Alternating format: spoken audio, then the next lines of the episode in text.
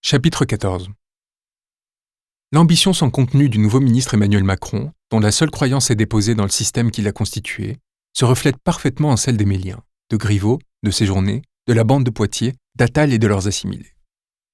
Lorsque Macron cherche un conseiller, le jeune Séjourné apparaît d'autant plus idéal qu'outre une absence de pensée personnelle proche de celle de son maître, il se trouve intégré à l'un des plus importants courants socialistes et se dit en mesure de siphonner pour lui celui de Moscovici. Ce courant se nomme besoin de gauche. Il en a conservé les listings et peut les compléter avec ceux du MJS. Chargé d'assurer le succès de la loi Macron, ses journées échouent. Ce moment qui aurait dû sceller son sort crée au contraire un lien de solidarité entre le conseiller et son ministre. Alors que les rues s'apprêtent à se gonfler de manifestants excédés par la loi travail et les trahisons toujours plus marquées du PS, Valls pousse Macron avec l'aide de Cazeneuve à passer en force au Parlement.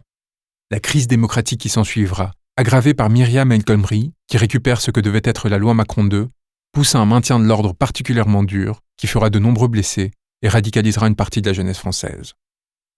Voilà cependant ces jeunes gens, qui forment la garde d'un pouvoir naissant, viennent d'échouer aux élections intermédiaires, n'ont aucune légitimité, voient leurs parrains s'effondrer, occupés non pas à traiter les causes profondes de la crise de notre pays, mais à séduire les élites économiques et politiques pour leur proposer une nouvelle aventure qui fera fi de la contestation.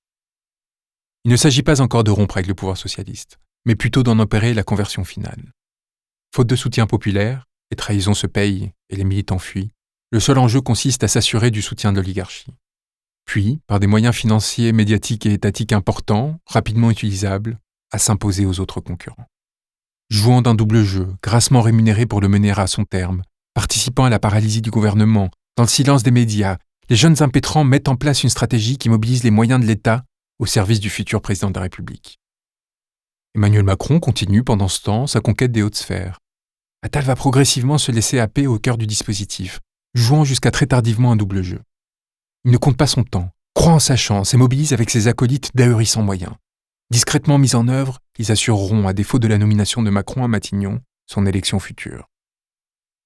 Profitant de l'étrange pudeur qui saisit l'oligarchie lorsqu'il s'agit de révéler les relais d'influence, Gabriel Attal et Stéphane Séjourné vont former un de ces power couples qui placent et déplacent les hommes et les femmes. Dans la déliquescence du pouvoir socialiste, il s'agit maintenant de se soutenir, de se promouvoir et de s'installer. Une fois l'élection gagnée, ensemble, ils défendront la nomination de Griveaux au gouvernement, tandis que Séjourné accompagnera Émilien et l'a fait à l'Élysée. Séjourné s'assurera que son conjoint Gabriel Attal, mais aussi Persson, Taché et quelques autres fondateur des Jeunes avec Macron, financé discrètement par messieurs Herman et Berger, qui n'hésitent pas à faire des chèques de plusieurs dizaines de milliers d'euros aux jeunes qu'on sait leur recommander, obtiennent en temps voulu leur circonscription. Ces journées représentera le président au comité d'investiture d'un parti censé écarter toutes les pratiques de l'ancien monde. Il y offrira bientôt une circonscription imperdable à Gabriel. Et malgré quelques heurts avec Ismaël et Mélien, rien ne filtrera de ces cas de népotisme avérés. Car tous auront auparavant participé à un système où l'on recrutait à tour de bras, Bercy explosant les budgets de représentation et les effectifs des cabinets, détournant les conseillers de leurs fonctions, organisant des événements dans le seul but de servir des ambitions politiques avariées.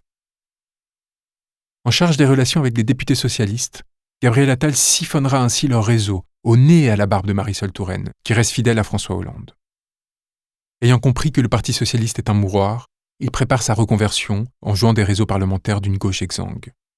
Recevant un tour de bras à son bureau pour recommander les uns et les autres à Macron, il tente d'arracher l'investiture socialiste avant pour les législatives de 2017, après avoir fait la campagne de Bartolone pour les départementales, tout en servant de poisson pilote discret au mouvement En Marche, qui se tient encore non sans raison à la lisière du parti. En Marche envisage encore une éventuelle intégration au PS comme courant. Tandis que ces journées multiplient l'organisation d'événements avec son collègue Ismaël Émilien Bercy en faveur de leurs candidats, utilisant les ressources du ministère pour inviter en moins de deux ans plus de 1000 entrepreneurs et autant de cadres dirigeants, à qui sont immédiatement proposés des levées de fonds en faveur de leur champion, Attal intègre discrètement la bande des jeunes avec Macron, qui forme l'ossature de ce qui deviendra le mouvement En Marche. Il y place ses pions, sans jamais s'exposer, veillant à ne pas perdre ni son poste, ni l'éventualité d'un adoubement socialiste, il obtient en parallèle la promesse d'une nomination à New York. Un poste prestigieux, normalement réservé à des hauts fonctionnaires français, lui est garanti à la branche santé de l'ONU. À 26 ans, Gabriel est rassuré. Quel que soit le résultat de l'élection, il obtiendra une députation ou l'immunité diplomatique réservée aux fonctionnaires internationaux et un salaire à minima doublé. Lui qui se place déjà au sein des 2% les mieux payés du pays, voit sa vie, du fait d'un acte de népotisme, toute tracée.